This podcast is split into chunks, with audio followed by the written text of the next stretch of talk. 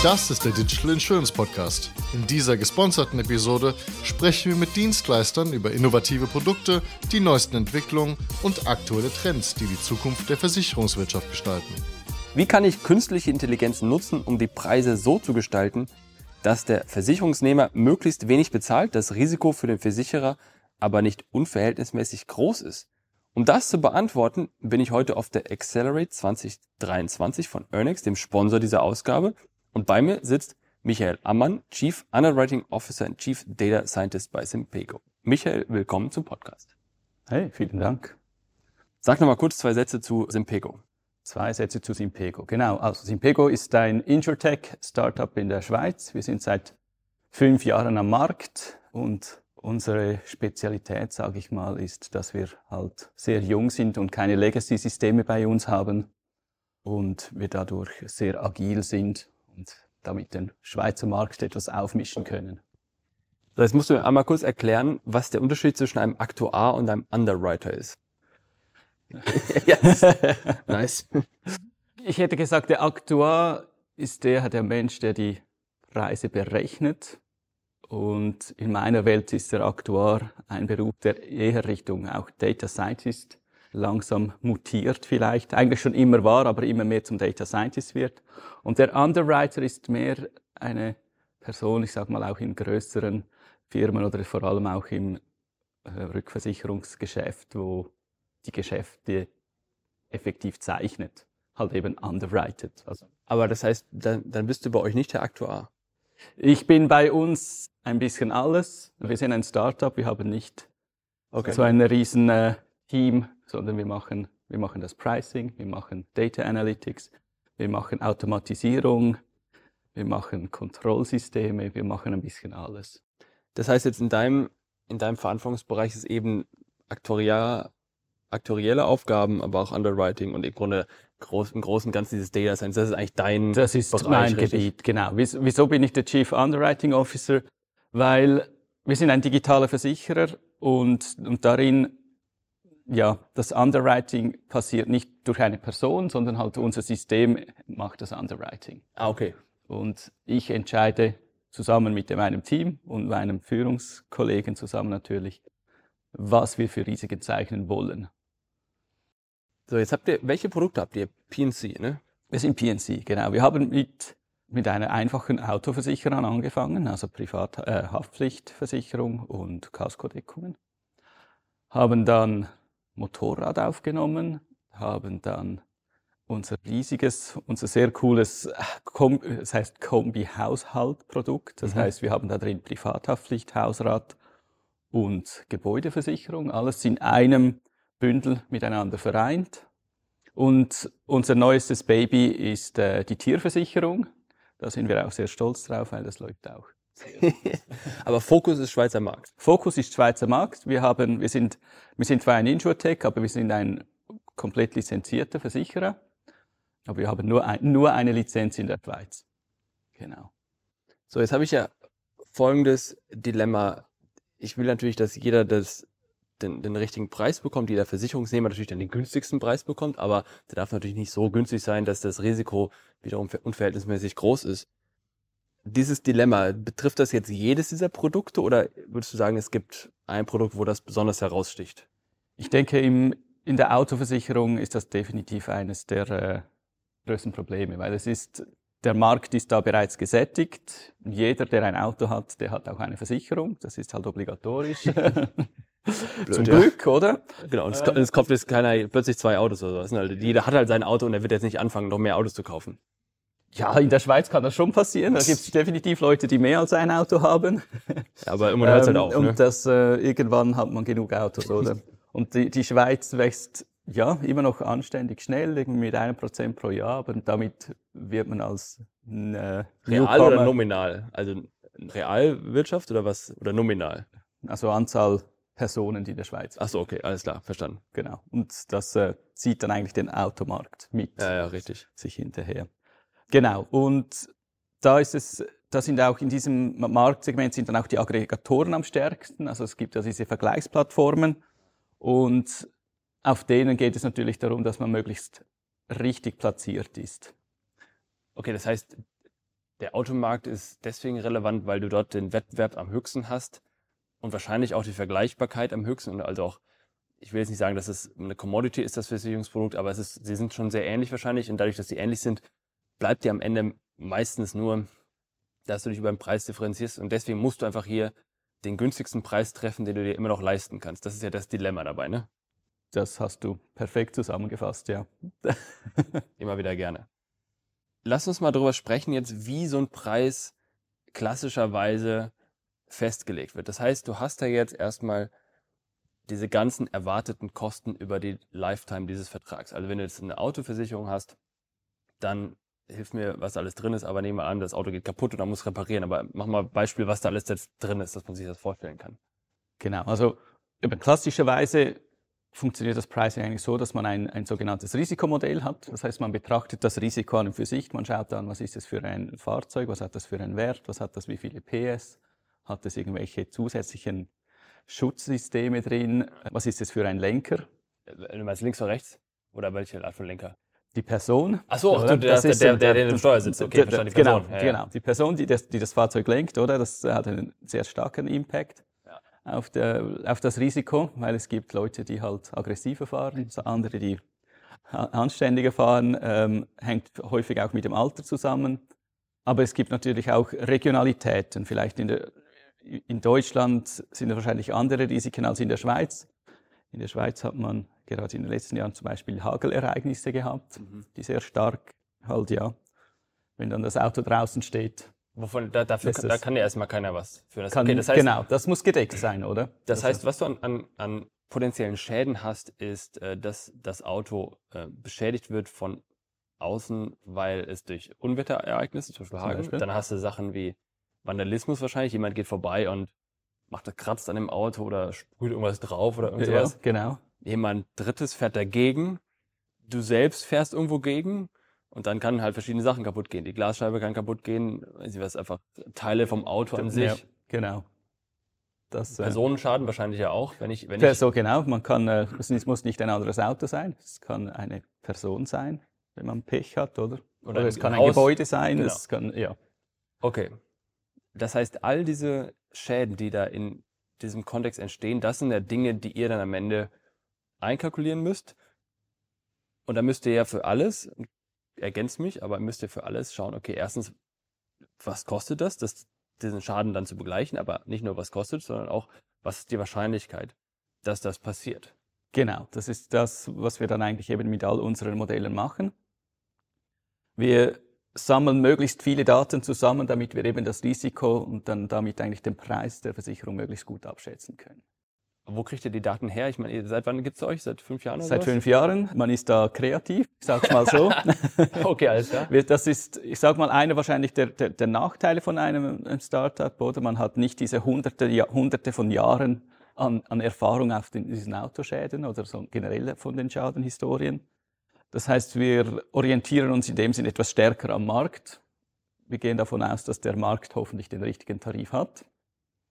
Okay, das heißt, du schaust, du schaust, also als ihr damals den ersten Tarif verkauft habt, und kann sagen, wie es wirklich war, aber heißt das, bist du hingegangen und hast geguckt, okay, was kostet ein vergleichbares Produkt beim Wettbewerb und sagst, alles klar, und das kostet genauso viel. Das war der, das erste Produkt oder wie? Das ist jetzt ein bisschen stark vereinfacht, ja. das aber war schon in, klar. Aber. Also in etwa in diese Richtung, in diese Richtung geht's eigentlich, ja. Okay, das, das heißt, äh, dann verkaufst du die ersten Kohorten erstmal basierend auf genau. ähm, Ballpark, der natürlich jetzt nicht total weit weg sein wird, weil, guess what, der Wettbewerb wird das jetzt auch nicht völlig daneben preisen und die Wahrscheinlichkeit, dass das am Ende aufgeht, ist schon irgendwie hoch. Und dann lernst du natürlich über Zeit, was an Schäden wirklich reinkommt und wo du dein Modell nachjustieren kannst, richtig? Ganz genau, ja. Und jetzt hast du natürlich das Thema, dass sich diese Kosten auch verändern. Das heißt, Inflation, Kosten steigen, Risiken verändern sich, plötzlich mehr Hagelschäden. Wie geht ihr damit um? Wo nimmst du das her? Ist es auch was, was du vermutest? Kann man das einkaufen? Genau, die Inflation ist in aller Munde. Das äh, ist relativ schön äh, nachzulesen und da gibt es ja immer auch die Prognosen. In der Schweiz gibt es zum Glück fast keine Inflation. Das ist immer so ein bisschen das, das Schwierige. Aber gerade halt bei Autoteilen oder in der Schweiz werden keine Fahrzeuge hergestellt. Das heißt, wir importieren die Inflation aus Deutschland zum Ach, Beispiel. Das war mir gar nicht das, bewusst. Das heißt, in den Autoteilen hat es zum Beispiel eine, also bei Auto, Reparaturen ist die Inflation eigentlich stärker als sonst in der also, Schweiz. Okay, das heißt, äh, in, interessant. Das heißt, wenn du jetzt in der Schweiz mit einem Auto die Hauswand berührst, rückwärts einparken, so, dann hast du beim Autoteil, hast du im Zweifel, wenn der Kotflügel oder was auch immer repariert werden muss, hast du halt die Inflation drin, weil du das Ding halt irgendwoher von mir aus aus Deutschland importieren musst. Genau. Und das Haus, das kannst du aber genauso neu putzen oder streichen, wie auch immer, zu deinen üblichen Preisen, wo du dann natürlich lokale Kräfte hast. Das ist sozusagen eine, Ja, eine, eine Eigenschaft jetzt des, des Schweizer Marktes in dem Fall. genau. Und ja, mit dieser Inflationsgeschichte oder eben auch mit den Hagerereignissen oder mit der äh, Klimaerwärmung oder Klimaänderung, das, die Naturkatastrophen nehmen zu, das, das merken wir extrem und das sind immer Extremereignisse. Ja. Das, das, das trifft einen Versicherer, eigentlich alle Versicherer immer extrem Aber- hart aber- und die muss man auch eigentlich einplanen für die Zukunft. Wie es ist ein bisschen äh, Kristallkugel lesen, Okay, oder? genau, das, darauf wollte ich hinaus. Das, äh, Okay, aber das heißt, wie viel, wie viel Datenpunkte brauchst du? Wenn du jetzt, ich mache mal ein anderes Beispiel, Thema Anwendung oder User Research und Market Research, wenn du da mit einer, mit zehn Leuten gesprochen hast, ähm, oder 15, 20, je nachdem, dann wiederholen sich oft die Aussagen zu Produkten und, und Features und, und was, bedürf, was die Leute an Bedürfnissen haben wollen. Also es fängt ja an, eine Anzahl von Datensätzen, der Ertrag eines weiteren Datensatzes so gesehen abzunehmen. Das heißt, wie viele Datensätze brauchst du eigentlich sinnvollerweise, um ein Risiko adäquat kalkulieren zu können? Ungefähr. Um es richtig gut machen zu können, ist wahrscheinlich eine halbe Million gut. Ja, okay. Aber, aber brauchst du, also, oder Das- reichen das- dir auch zehn? Es re- reichen, äh, zehn reichen definitiv nicht. Okay. Oder das, das, in der, Versicherung geht es eigentlich am Schluss um die großen Zahlen und es ist immer am Schluss wird es sich statistisch ausgleichen. Ja. Aber wenn man halt zum Beispiel nur zehn Risiken hat, Ich meine, ja, ich meine dann zehn, zehn Datenpunkte. nicht. Das heißt zehn also, Datenpunkte reichen nicht, weil die, die Fluktuation oder die statistische Relevanz ist dann einfach nie gegeben. okay. Das heißt, ähm, aber ein Datenpunkt ist jetzt für dich das Alter oder ist es, ist es denn schon die exakte Ausprägung? Ist es das, was, was, ich meine, eine halbe Million Datenpunkte, was sind denn das alles? Ist es dann Alter und, und PS-Zahl oder was? Ich meine, mach mal ein paar Beispiele, dass ich mir das vorstellen kann. Das sind eigentlich, das sind zwei Dinge. Das eine ist eben diese Beschreibung von den Risiken. Also idealerweise hat man möglichst viele Beschreibungen von vielen verschiedenen Risiken. Und dann dazu die, die Schadenerfahrung. Und das ist das, was wir als Versicherer eigentlich in dem Sinn immer sammeln. Wir wissen, wie wir die Schäden regulieren und das kommt bei uns dann ins System. Und mit jedem Schaden, der passiert, lernen wir mehr. Ja. Man ist dann als Versicherer ein bisschen im Dilemma, oder? Weil man braucht möglichst viele Schadendaten, um ein gutes Risikomodell zu machen, aber zu viele Schäden ist nicht gut für den Versicherer. Okay, jetzt hast du gerade unter Schadendaten hast du jetzt quasi einzelne, einzelne Schäden gehabt als, okay, was ich meinte mit Datenpunkte war quasi Ausprägung. Also du kannst das Alter nehmen, du kannst das, das, den Wert des Autos nehmen, du kannst nehmen, wo das Auto steht, du kannst in der Garage oder nicht, du kannst das Vorerfahrung des Fahrers nutzen. Das meinte ich mit Datenpunkten. Ach so. Okay, Äh, jetzt. da, da ja. brauchst du, äh, da, da gibt es ja keine halbe Million davon. Aber das heißt, von diesen Datenpunkten, wie viel, was glaubst du, wie viel sind da ausreichend, um das adäquat zu bepreisen? wie soll ich sagen, bei, bei meinem früheren, bei meinen früheren Arbeitgebern oder bei, auch bei großen Versicherern, so wie ich das bisher gesehen und gehört habe, ist es wahrscheinlich etwa 20 oder 30 Ja. Parameter. Bei uns sind es eher etwa 100. Darauf wollte ich hinaus. Okay, darauf wollte ich hinaus. Jetzt ist es ja so, die Art und Weise, jetzt haben wir das, weiterhin das Dilemma, dass du jedem Kunden das, den niedrigsten Preis, der immer noch hoch genug ist, um dein Risikotracking zuordnen willst. Und jetzt hast du diese 30 oder wie viel auch immer Datenpunkte und wenn du das quasi nach den Ausprägungen sortierst, hast du ja eine Milliarde, aber ich weiß es nicht was, verschiedene exakte Ausprägungen des exakten Preises am Ende. Und die Art und Weise, wie bisher Versicherer damit umgegangen sind, ist, dass sie ja solche Kohorten gebildet haben oder so Brackets, wo du ähm, im Grunde sagst, okay, jemand, der ein Auto hat, das so und so teuer ist und, und weiß nicht, so alt ist und so weiter, der zahlt diesen Preis und wenn es bisschen, wenn er viele Schäden im Vorfeld hatte, zahlt er ein bisschen mehr und wenn er weniger Schäden im Vorfeld hat, dann ein bisschen weniger. Das ist ja eigentlich eine, eine sehr diskrete Verteilung, statistisch betrachtet, von so eine Treppe auf einem Graph von, von, von Preisen. Und das ist ja, der Nachteil ist ja, dass das eher grob ist und, und dem Einzelnen möglicherweise nicht gerecht wird. Ist. Lass uns mal kurz darüber reden, inwiefern das Problem, wie groß das Problem wirklich ist. Denn du könntest ja auch hingehen und jetzt einfach eine Million verschiedene Kohorten bilden in denen du das dann möglichst granular abbildest. Ist das realistisch oder wie gehen da Versicherer aktuell mit um? Und dann können wir gleich darüber sprechen, wie ihr das macht. Aber mal kurz, wie machen das Versicherer heute, weißt du es? Ich glaube, man, man, geht, man geht immer in diese Kohortenbildung hinein. Ähm, ja. Weil, also eben wie gesagt, es gibt dann immer, zum einen gibt es Randverteilungen an den Rändern, wo man nicht so viele Daten hat. Da muss man eigentlich Kohorten bilden, weil das irgendwie statistisch relevant bleibt. Ja. Und auch sonst kommt es immer auch vielleicht ein bisschen auf die Vertriebsstruktur an, oder? Weil je einfacher ein Tarif ist, umso einfacher kann es vielleicht ein, ein Außendienstmitarbeiter verkaufen, mhm. weil der hat dann gefühlt wahrscheinlich schon den ganzen Tarif fast im Kopf abgebildet. Ach so, okay. Du meinst äh, jemand, der, der, weiß dann mehr oder weniger schon, okay, der sieht die Person, der sieht das Auto, der sieht, wo es steht und der weiß ungefähr, was der Preis ganz ist. Genau. Ach, okay. Das heißt, so granular oder nicht granular ist dann der Tarif im Zweifel. Das ist ja dann ganz, sehr ja. breit alles, ne? Richtig, ja.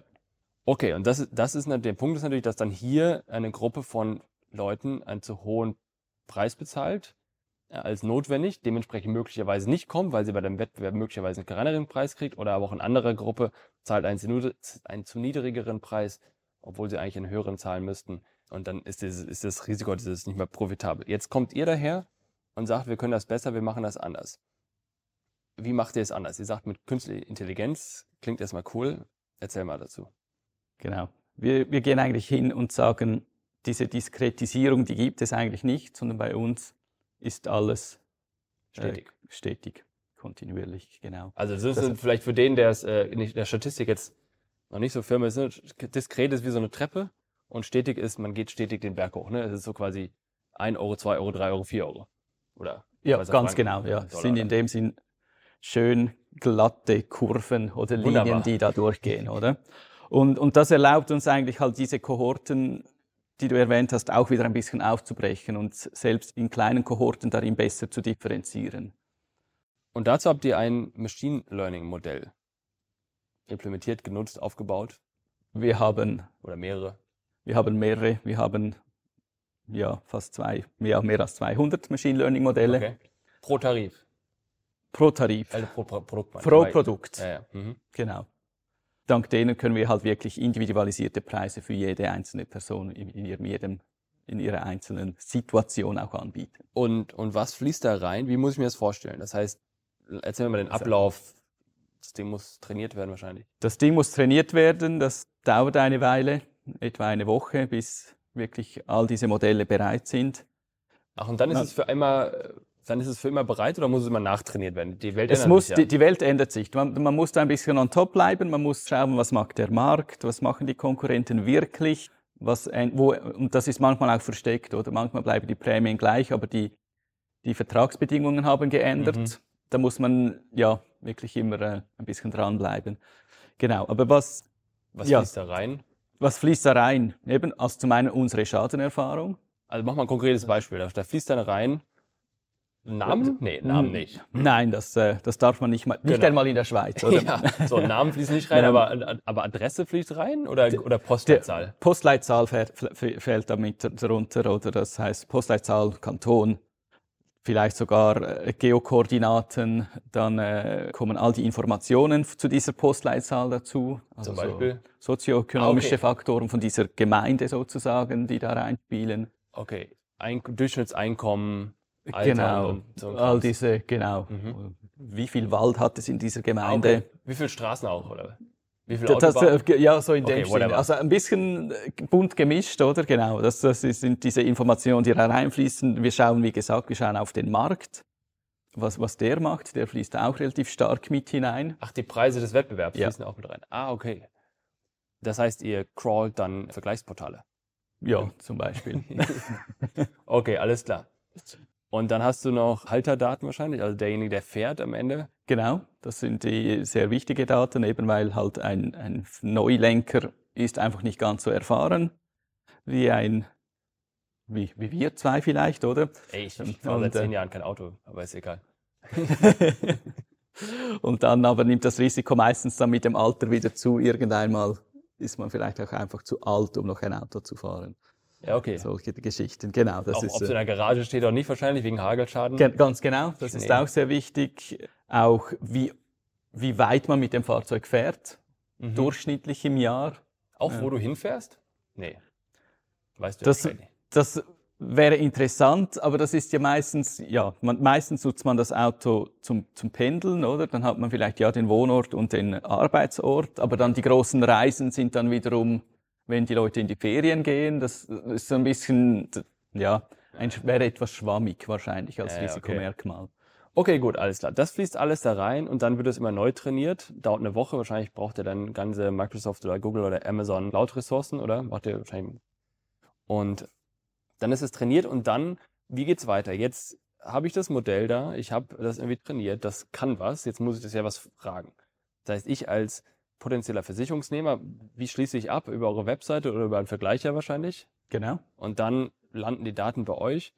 Da kommt eine Anfrage rein und dann rechnet das Ding los und spuckt am Ende einen Preis aus. Ja. Und das, da kommen dann auch wieder die Daten rein. Okay, das heißt, das nimmt dann auch wieder meine Postleitzahl und, und vergleicht dann wieder alles da, so und so viel Waldfläche und, und steht in der Garage und mein Alter und all sowas. Und dann vergleicht es das mit den Daten, die es gelernt hat und, und basiert darauf berechnet es dann den Preis. Und jetzt, jetzt hast du halt die Herausforderung, dass du das alles, dieses, dieses AI-Modell ja betreiben musst. Und jetzt arbeitet ihr mit Ernix zusammen, habt ihr gesagt, von, von Anfang an, glaube ich. Ne? Erzähl mal. Genau, von Anfang an. Das war für uns die einzige Entscheidung, äh, die einzige richtige Entscheidung, die wir, die wir hatten und die einzige Möglichkeit, um, um das, was wir machen wollen und wollten, überhaupt konnten. Earnix ist für uns die einzige Plattform, die es uns ermöglicht, so viele Machine Learning Modelle miteinander zu orchestrieren Ja. und in, in einem Tarif eigentlich den Kunden anzubieten. Ja, wir müssen einmal dem, dem gemeinen Nutzer oder Hörer erklären, mir auch, was die Herausforderung eigentlich dabei ist. Also ihr habt 200 AI-Modelle. Das ist, das liegt erstmal als Datensatz irgendwo rum. Mhm. Und jetzt musst du, das, da, da muss ein Computer dahinter, der das betreibt wahrscheinlich, weil da muss irgendein Re CPU das rechnen. Mhm. Und dann muss es auch noch so orchestriert werden, dass die richtigen Modelle gleich antworten oder nicht, also ne, in Abstimmung miteinander antworten. Das heißt, wie wenn du 200 Leute fragst, dann kriegst du auch irgendwie 201 Antwort. Oder ich weiß es nicht genau. Erklär mal, was die Herausforderung war, die ihr lösen musstet. Also das Gute ist, du bekommst von unserem Modell immer nur eine Antwort und die ist immer gleich. Aber äh, äh, von, pro Modell, oder? Pro Modell. Also die Modelle, die sind fix. Ja, aber dann, Und das heißt, du für- fragst auch immer nur für- ein Modell Du fragst, 200. fragst auch immer nur eine, Okay. eine, eine Kombination von Werten natürlich an. Ja. Oder Das, das ist nicht so dynamisch im Sinne, ja, heute fühlen wir uns so und morgen ein bisschen anders. Das ist jetzt nicht von der Tagesform abhängig, sondern es ist immer der gleiche ist gut. Preis. Außer wir passen natürlich den Preis an. Und der, Vorteil ist, ich sage mal jetzt mit normalerweise, was man klassischerweise macht, ist, man hat vielleicht sehr komplexe Modelle, aber man bricht die dann herunter auf diese Rating-Tabellen. Mhm. Ich sage jetzt mal plump eine Excel-Tabelle, Ja. wo man all diese Faktoren drin hat und kann die dann an IT übergeben zur Entwicklung. Das heißt, Okay. Das heißt, Das- dann, dann hast du so ganze Wenn-Dann-Abfragen. Wenn, äh, wenn Alter 30 Genau. ist, dann, Dann- Preis das oder sowas. nimm das und multiplizierst es noch mit dem. Also so eine klassische Formel, nur halt ein bisschen komplizierter. Genau. Und wir machen diese Vereinfachung nicht, dass wir das runterbrechen in Tabellen, sondern wir lassen es eigentlich in diese Modelle in ihrer originalen Form und behalten damit eigentlich den Vorteil, dass sie voll ausdifferenzieren können. Und, aber welches Problem habt ihr jetzt im Betrieb, sodass du sowas wie Earnix brauchst? Das hilft mir das mal zu verstehen. Kann man warum könnt ihr das nicht alleine? Die, das eine ist, dass wir diese vielen Modelle haben und diese Modelle, die müssen sehr performant ausgewertet werden. Das ist das eine. Viel oder? Rechenpower also. Es braucht viel Rechenpower Mhm. und es braucht eine gewisse Technologiebasis, damit das handelbar ist. Oder wir haben an einem, unser, ich sag jetzt mal, unser größter Tag hatten wir schon hu- 100.000 Anfragen an einem Tag. Und diese müssen, die, all diese Anfragen müssen inner, innerhalb von einem Bruchteil einer Sekunde beantwortet werden, Ah, okay. weil sonst sagt der Kunde, boah, das läuft nicht, ich gehe. Ah, okay. Also- das heißt, jetzt habe ich es, okay, ich glaube, lass mich nochmal wiederholen, aber ich glaube, das ist ein, ein wichtiger Punkt. Was du hast, ist, dass du, du hast ja nicht jeden Tag diese 100.000 Anfragen, sondern mal hast du, ich weiß nicht, wenn du mal null habt, wahrscheinlich nicht, aber mal hast du wenig und mal hast du ganz viele. Und wenn du jetzt nonstop Computer bereithalten müsstest, die in der Lage wären, 100.000 Anfragen, das ist ja nicht nur in einem Tag, da kommen ja möglicherweise in einer Stunde super viele, diese alle beantworten zu können, dann würden diese Computer wahrscheinlich einen Großteil der Zeit einfach gelangweilt rumsitzen, weil sie nichts zu tun hätten, was im Übrigen auch eine Ressourcenverschwendung wäre.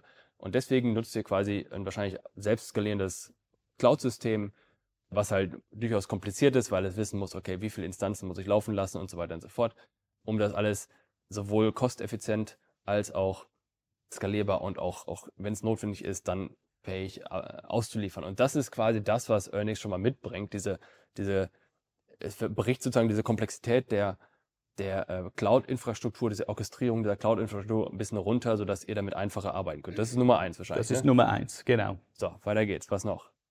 Das andere ist, es ist das Pricing, man ist, in, man ist in der Versicherung, man ist reguliert. Das heißt, man braucht einen sehr guten Audit-Trail, der festhält, wie hat sich der Tarif verändert, welcher Tarif war zu welchem Zeitpunkt aktiv. Ja. ja. Also wirklich das, auch zu welcher Sekunde aktiv oder wie? Also das heißt. Genau, ja. Das weil heißt, wenn ich als Nutzer reingehe und, und den den Tarif kriege und dann, dann muss das quasi festgehalten werden, dass ich gerade diese Anfrage habe und die wurde mit der in dem Tarif oder mit dem dem Modell beantwortet, ne? Genau, ja. Das, äh, also Revision oder Compliant. Compliant. Gibt es noch ein drittes, dritten Aspekt? Es gibt sogar noch dann auch einen vierten. Oh, bitte, bitte. Genau. Der, der, der, dritte oder ist, wir, wir brauchen keine IT dazwischen. Ist ein bisschen das, was ich vorhin gesagt habe. Und das vielleicht äh, hängt mit dem vierten zusammen. In Earnix, in der Priceit Software, die ist bei uns direkt an unser Backend angebunden oder an unsere Schnittstelle nach draußen. Das heißt, wir brauchen keine IT dazwischen. Mm, okay. Das ist e-, extrem cool als Startup. Okay, weil du einfach die komplette IT damit outsourcest, also die komplette Pricing-IT outsourcest. Genau. Du musst, auch, du musst nicht ständig deine neue Tariftabellen an die IT übergeben. Die implementieren dann was, dann testest du, merkst, es ist falsch, dann implementieren sie, korrigieren sie. Du hast dieses Hin und Her nicht, oder? Und das gibt uns viel mehr Schlagkraft am Markt. Wir sind viel schneller. Wir können viel schneller reagieren. Aber als, ihr müsst doch jetzt auch, Konkurrent. Aber ihr müsst doch jetzt auch diese Daten übergeben. Wie übergebt ihr die jetzt? Webinterface eintippen oder was? Oder? Genau. Der, der, also, also, der Kunde tippt einfach. Nee, ich meine, wie Aha. übergebt ihr jetzt die Daten an Earnix? Ihr müsst es ja auch jetzt übergeben, diese Modelle. Ach so, das, ja, Earnix ist eigentlich einfach eine sehr performante REST API.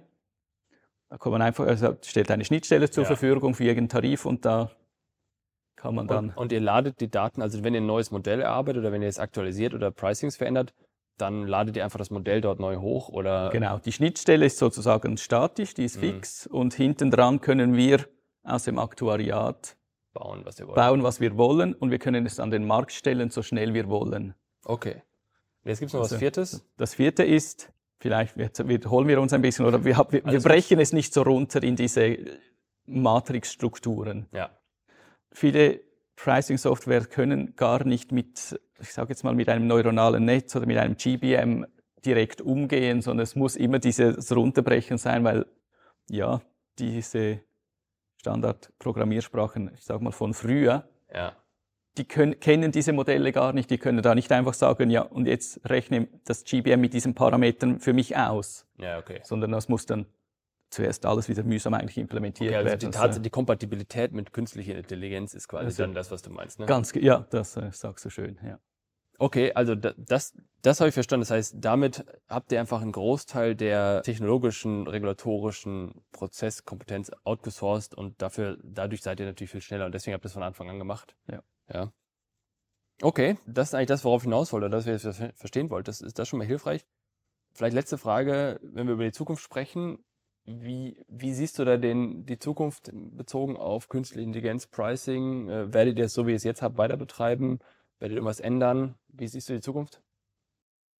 Wir ändern ständig was bei uns. Das ist ein bisschen der, der, der Geist von einem Startup oder zumindest bei uns bei Simpego ist, wir sind sehr innovativ und eigentlich das ganze Team ist, hat Freude an der Innovation. Es ist nicht, dass äh, es da plötzlich Leute gibt, nee, nee, wir haben das schon 20 Jahre so gemacht und ja, okay. äh, lasst das uns weiterhin so machen, sondern wenn neue Ideen kommen, dann machen, versuchen wir die auch aus. Ja. Das heißt, wir, wir machen Experimente und, und das macht extrem Spaß okay. und das ist, was die Zukunft auch bringen wird.